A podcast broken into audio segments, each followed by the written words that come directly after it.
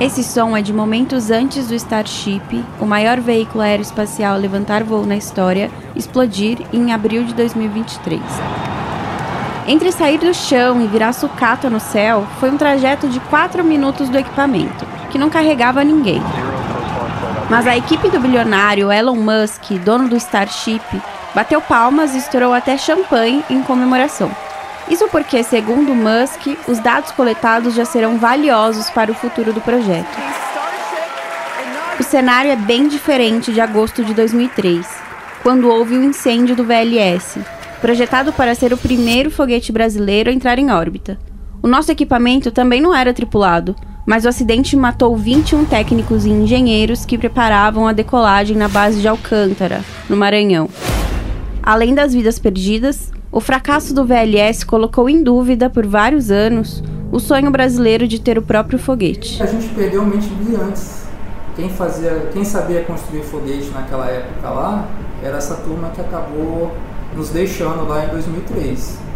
Demora o tempo de, de você capacitar outras pessoas, a pegar pessoas interessadas, passar pelo pós-trauma, né? Foi um trauma para todo mundo. Demora. Nesses 20 anos, a disputa pelo espaço sideral se transformou. Projetos de agências de governo, como fazia o Brasil com o VLS, hoje dividem atenção com o setor privado e as empresas miram o mercado de satélites, transporte de cargas, turismo espacial e até viagens para Marte. O Brasil nunca mais tentou colocar o seu foguete em órbita, mas agora voltou a marcar data no calendário para o um novo lançamento. E também abre suas portas para participar dessa nova corrida espacial liderada por Musk. Mas por que o projeto do VLS foi abandonado? E qual é a nova aposta de foguete nacional? Quando ele será lançado ao espaço? E por que empresas do mundo todo estão de olho na base de Alcântara? Eu sou Bruna Arimatea. E eu sou Caio Possati. E esse é o podcast Alcântara, o desastre espacial brasileiro.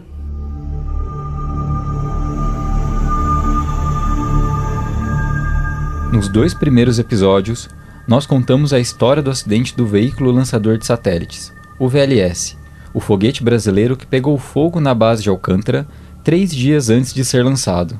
Agora, vamos falar como esse acidente alterou completamente a rota do nosso programa espacial e o que o Brasil planeja para não ficar atrás nesse setor.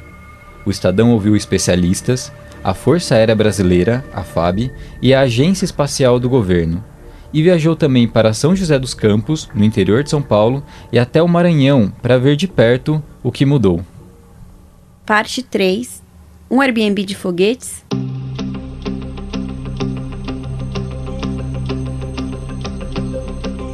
O VLS derreteu três dias antes da decolagem e a causa do fogo ainda é um mistério, como mostraram as investigações que detalhamos no último episódio.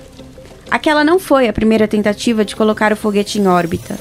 Antes, foram feitas duas decolagens mal sucedidas em 1997 e em 1999. O ministro da Defesa na época, José Viegas Filho, foi ao Congresso dar explicações 18 dias após o incêndio. Ele prometeu um novo lançamento até 2006. Espera-se que no prazo máximo de três anos o país esteja em condições para lançar o quarto protótipo do VLS-1. Ações para a consecução desse objetivo estão sendo realizadas em vários escalões do governo, principalmente na reposição dos quadros de pessoal do CTA, do Centro de Lançamento de Alcântara, que até hoje não dispõe de quadro próprio de pessoal, e do Centro de Lançamento da Barreira do Inferno. Nós não conseguimos localizar o ex-ministro para falar mais sobre aquele cenário. A promessa, por fim, jamais se realizou. Outras previsões foram feitas e depois descumpridas, para 2012, para 2014, e aí o governo decidiu encerrar oficialmente o programa em 2016. Aos poucos, ficava mais claro o tamanho do desastre para a ciência brasileira. Entre os 21 técnicos e engenheiros estavam alguns dos principais nomes do nosso setor aeroespacial. É o que conta o coronel Fernando Benites, hoje diretor do Centro de Lançamento de Alcântara. Então a gente teve que formar uma nova geração de pessoas que pudessem substituí-los. É, substituir no sentido técnico, né? como pessoa é impossível substituir cada um. Então, esse atraso que a gente teve no programa espacial foi devido a isso. Os motivos para aposentar o foguete vão além. Com o passar do tempo, o projeto deixou de ser o foco do programa espacial e a tecnologia do VLS ficou obsoleta. Carlos Moura, que presidiu a Agência Espacial Brasileira de 2019 até junho deste ano, descreve o cenário. Uma série de atrasos de muito deles ligados à organização, outros ligados a, a custos, fizeram com que se passasse daquela década. Então, praticamente 13 anos depois, eh, o projeto estava muito defasado em termos de materiais, de tecnologias, equipamentos que eh, tinham sido comprados há muito tempo, estavam vencendo na prateleira. Para o engenheiro José Bezerra, que trabalhou no VLS, o fim do projeto ilustra a falta de rumo do programa espacial após o acidente. Naquilo que diz respeito a veículo lançador de satélite, o Brasil não tem mais nenhum programa espacial. As nossas atividades são quase nulas. Elas existem mais em apresentações PowerPoint do que em termos reais, e em termos reais eu quero dizer financeiro, pessoal e organizacional. O governo, porém, diz que o projeto de um foguete para carregar satélites não foi abandonado, só mudou de cara já existe até um cronograma. A ideia é lançar em 2027 o novo equipamento lá de Alcântara, onde essa história começou. Nós vamos detalhar esses planos, mas antes é preciso contar por que a base do Maranhão está diferente do que era 20 anos atrás.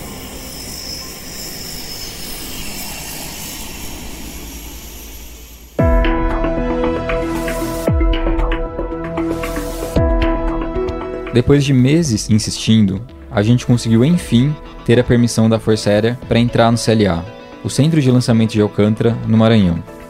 Exatamente uma semana depois do sinal verde, eu e o Felipe Hall, fotógrafo do Estadão, estávamos entrando no hangar do centro, em São Luís, para pegar um avião da FAB que nos levaria até a base.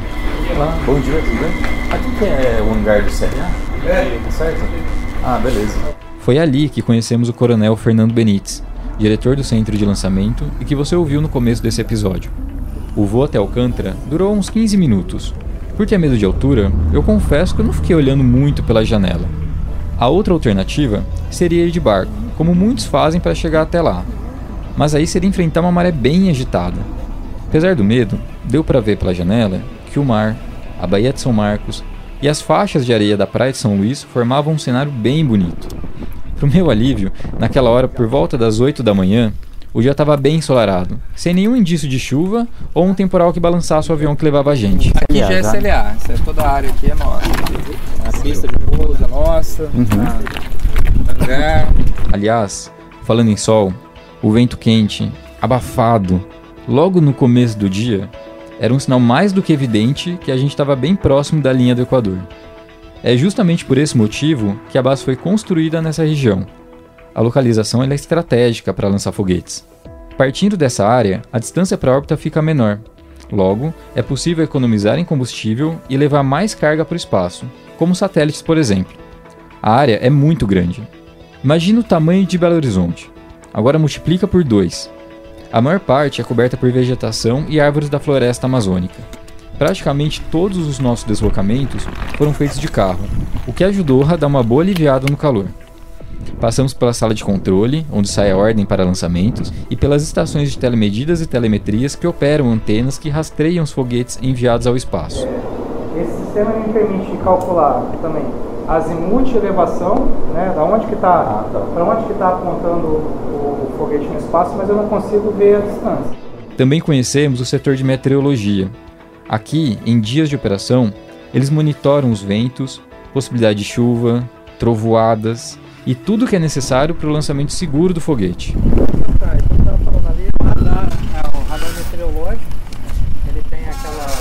Mais para o fim da tarde, conhecemos o setor de preparação e lançamento, que fica mais afastado, a cerca de uns 5 quilômetros das principais instalações da base. É de lá que os foguetes são lançados e foi exatamente nessa região onde aconteceu o acidente do VLS. E era ali que eu estava mais ansioso para conhecer. A base tem 1.100 funcionários, mas não são todos que podem acessar esse espaço.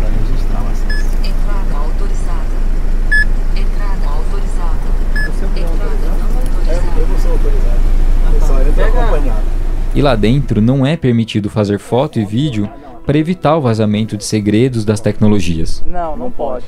É, não pode. Daí, é porque, como eu te falei, é, são, da, da, da, são, os é, são, os meus são os procedimentos é. nossos aqui para que a gente coloca lá. Neste espaço fica a nova Torre Móvel de Integração, ou TMI, que tem mais ou menos 35 metros e é usada para a montagem do foguete. No acidente de 2003, ela ficou completamente destruída pelo incêndio. Confesso que eu não imaginava que fosse tão alta ao vivo. Ficar de frente para ela dá uma sensação de estar diante de algo imponente, até poderoso, eu diria. E saber que toda essa estrutura um dia foi abaixo em poucos minutos é até a ideia da violência daquele acidente. Nós conseguimos entrar na torre. São cinco andares, plataformas que servem como diferentes áreas de trabalho. Em cada um desses níveis, cabem com folga de quatro até cinco pessoas, mas fomos só até o primeiro andar por uma questão de segurança. A torre vai se deslocar. O que, que vai ficar aqui? Vai ficar essa base e essa torre de umbilical. A plataforma, pouca gente viu por dentro. Apesar de todos os equipamentos, quando eu lembro da visita ao CLA, me vem à cabeça também o silêncio. Seja pelos grandes espaços vazios na unidade, seja por estar longe do caos e da agitação das cidades. Visitar a base de Alcântara me deu também a sensação de estar em um lugar que tenta lidar com o passado trágico e, ao mesmo tempo, com a expectativa de um futuro com mais voos para o espaço. O número de lançamentos em Alcântara é baixo se levar em conta a capacidade da base. A torre de integração, por exemplo, nunca foi usada para lançar foguetes desde que ficou pronta em 2012. Nos últimos anos, os voos partiram dos lançadores universais, que são estruturas menores que parecem uns guindastes. A ideia para aproveitar melhor a unidade foi abrir as portas para o setor privado. É uma espécie de Airbnb de foguetes. A empresa, nacional ou estrangeira, paga para fazer o seu lançamento a partir dali e a arrecadação vai para a aeronáutica. A capacidade do centro é maior do que dois lançamentos por ano. A gente pode fazer bem mais do que isso. Uhum. Então, aí que veio a questão: olha, já que eu posso fazer mais, eu posso desenvolver o entorno, eu posso gerar economia, por que não oferecer esse tempo ocioso de lançamento. Então, a, a, com essa oferta agora, com a vinda das empresas privadas para lançar aqui em Alcântara, a gente com certeza vai ter um aumento na, na cadência de, de, de lançamentos uhum. anuais no centro. Em março, a empresa Innospace da Coreia do Sul fez o primeiro voo experimental nesse modelo. A canadense C6 Lounge também fez negócio com a base. Já são três voos previstos para 2024 e a expectativa da FAB é em cinco anos estar com todas as janelas de lançamento preenchidas. O governo argumenta que esse formato ajuda no desenvolvimento tecnológico, atrai parceiros e gera empregos. Outro símbolo da nova fase de Alcântara é o acordo de salvaguarda tecnológica com os Estados Unidos, assinado em 2019 pelos ex-presidentes Jair Bolsonaro e Donald Trump. We are grateful for Brazil's partnership. Ele define regras para que foguetes americanos sejam lançados aqui no Brasil. Os Estados Unidos podem usar a base brasileira nesses acordos comerciais, ou seja, desde que paguem pelo serviço. A relação, porém, não envolve troca de tecnologias entre os países. Para Marco Antônio Chamon, presidente da Agência Espacial Brasileira, isso não traz prejuízos para os interesses do Brasil. O território continua sendo nacional, não há nenhuma outra é, é, é, perda relacionada a isso. Então, não há perda de autonomia do país.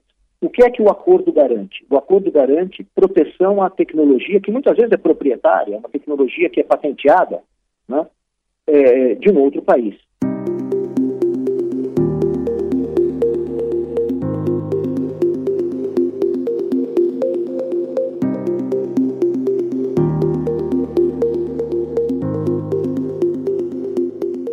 Em 20 anos, não foi só Alcântara que se transformou. A corrida espacial da Guerra Fria, que tinha a NASA contra os cosmonautas soviéticos, deu lugar à disputa entre empresas por um mercado de bilhões de dólares. Além disso, outros países avançaram com seus programas nacionais. Em 23 de agosto, a Índia foi o primeiro país a colocar um equipamento no Polo Sul da Lua. Antes, só Estados Unidos, Rússia e China tinham chegado em solo lunar. No setor privado, Elon Musk é só o nome mais famoso. Ele é dono da SpaceX, que atua em missões próprias e contratadas pela NASA. Mas há vários exemplos. Jeff Bezos, fundador da Amazon, Richard Branson, do grupo Virgin, além de uma série de companhias e startups mundo afora. Rui Botelho, engenheiro que foi do Programa Espacial Brasileiro e que hoje atua como divulgador científico, resume o atual momento. Demora muito de trazer resultados na área espacial. Não sei se você está acompanhando o, o, o, setor espacial mundial agora, essa nova vertente do New Space, né? onde o, as empresas passam a ter um papel muito mais marcante do que os estados, do que os governos na, na área espacial. Né? Você tem um mercado espacial privado é, se sustentando. Então, a gente precisa fazer essa análise também do que mudou de Alcântara para cá, com o surgimento do New Space, né? Eu acho que é importante. Essa era espacial, batizada de New Space, que o Rui falou aí, turbinou o ritmo de inovação no setor. A exploração privada reduz o custo das missões e amplia a capacidade de levar equipamento ao espaço. Com isso, o trânsito de foguetes cresce, assim como a demanda por base de lançamentos, o que atrai mais olhares para Alcântara. Outro mercado aquecido é o de satélites de baixa órbita, usados para monitoramento ambiental e conexão de internet em áreas remotas. A Starlink, serviço de internet de Musk, tem 4.500 desses equipamentos no espaço e quer chegar a 42 mil. Mais companhias como a Amazon e a Boeing planejam redes parecidas.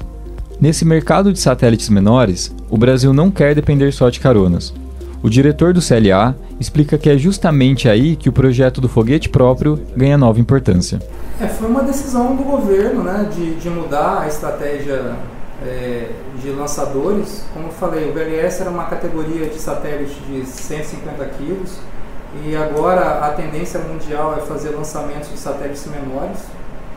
Ah, houve uma evolução desde a época do lançamento em relação às tecnologias que são utilizadas. Por exemplo, o VLS era, era se eu não me engano, era, era metal por exemplo, as carcaças dos foguetes. Aqui já é material composto, no caso do VLM, então teve uma mudança significativa em relação à tecnologia. Uhum. E se a gente tivesse continuado, talvez, com aquela tecnologia, a gente não ia conseguir acompanhar o que está acontecendo no dia de hoje.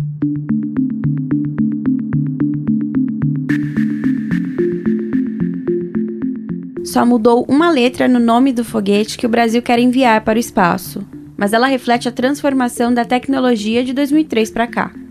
O VLS vira VLM, Veículo Lançador de Microsatélites. O objetivo é carregar equipamentos menores. O brigadeiro Frederico Casarino é diretor do Instituto de Aeronáutica e Espaço, órgão militar responsável pelo novo foguete. Ele destaca o peso do atraso para o programa espacial. O fato para mim é o seguinte, que nós estamos 20, 20 anos que não conseguimos, a gente quase conseguiu e nós estamos 20 anos parados. Assim. O VLS e esse novo foguete têm praticamente o mesmo tamanho, quase 20 metros, mas as semelhanças param por aí. O VLM deve focar em cargas de até 100 kg, enquanto o antecessor podia transportar até 500. A altitude máxima agora é de 300 km. O projeto de 2003 prometia chegar a 750.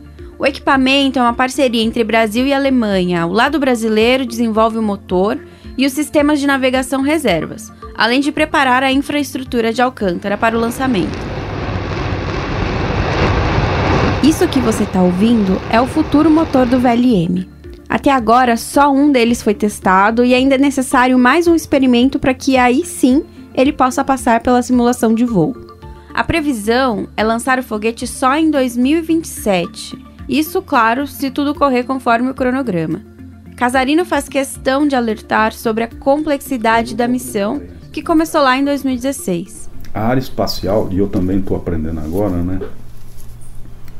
É uma área de altíssimo risco. Não, assim, não é, é eu estou falando altíssimo risco. O, o, os próprios engenheiros aí me ensinam que é, mundialmente, mundialmente a média é, de cada cinco tentativas você só tem sucesso em uma, a média mundial. É, então, não adianta às vezes a gente ficar pensando que a gente vai ter é, sucesso em, em, em todos os lançamentos. Lógico, a gente vai buscar o sucesso, a segurança em todos. Mas a média mundial é essa. Muito antes do dia do lançamento, outros problemas deixaram o Brasil mais longe das estrelas. A Vibras, empresa contratada para construir os seis motores do VLM, entrou com processo de recuperação judicial em março de 2022. Mas o pedido só foi aceito em julho deste ano. O brigadeiro Casarino nos disse que negociou com a empresa para que o contrato continue, mas que o problema já atrasou o segundo teste do motor em pelo menos seis meses. Também falamos com a Avibras, que confirmou ter ficado um período sem trabalhar nos equipamentos. Mas a companhia disse que já retomou o projeto e também afirmou que, mesmo com a paralisação, o atraso não trouxe, abre aspas, prejuízos significativos para o programa de desenvolvimento do VLM, fecha aspas.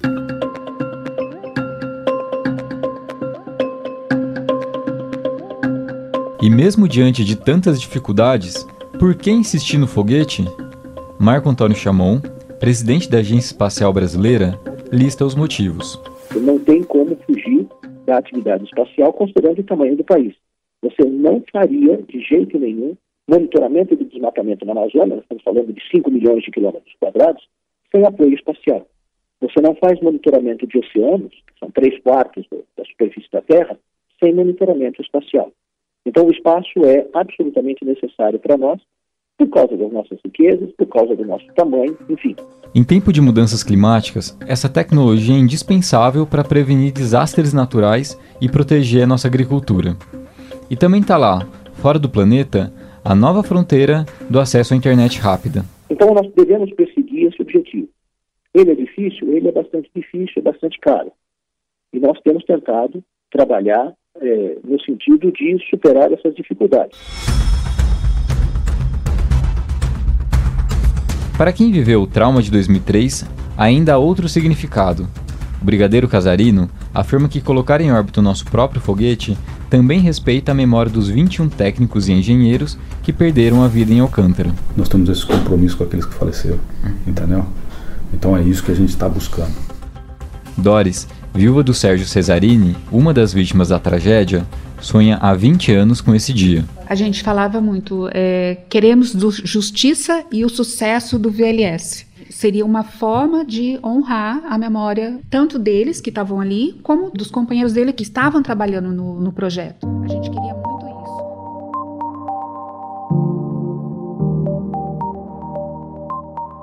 No último dia 22 de agosto, eu estava no MAB, Museu Aeroespacial Brasileiro, em São José dos Campos, cidade onde eu nasci e vivi a maior parte da vida. A homenagem que acontece todo aniversário do acidente foi debaixo de um sol de mais de 30 graus. Lá eu vi a Doris e várias outras pessoas que vocês ouviram ao longo do podcast. Na cerimônia, os nomes das vítimas, os 21 que estavam em Alcântara, são lidos um a um, acompanhados por um tiro de rojão e a impressão é de que a cidade inteira conseguiu ouvir. Antônio Sérgio Cesarini.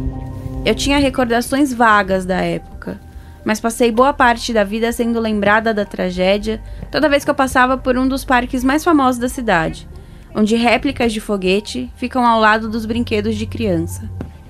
Todo mundo em São José conhece alguém que conhece alguém que trabalhava com foguete. Todo mundo lá visita o MAB ainda na escola. E todo mundo vê os muros do CTA, o Centro Tecnológico Aeroespacial, separando o mundo terreno do espaço. Eu passei por todas essas experiências. Essa reportagem saiu e retornou para São José, nas pessoas e nos documentos. Mas foi lá, num pedacinho do Maranhão, que a cidade foi marcada para sempre e se misturou com a história de Alcântara, o desastre espacial brasileiro.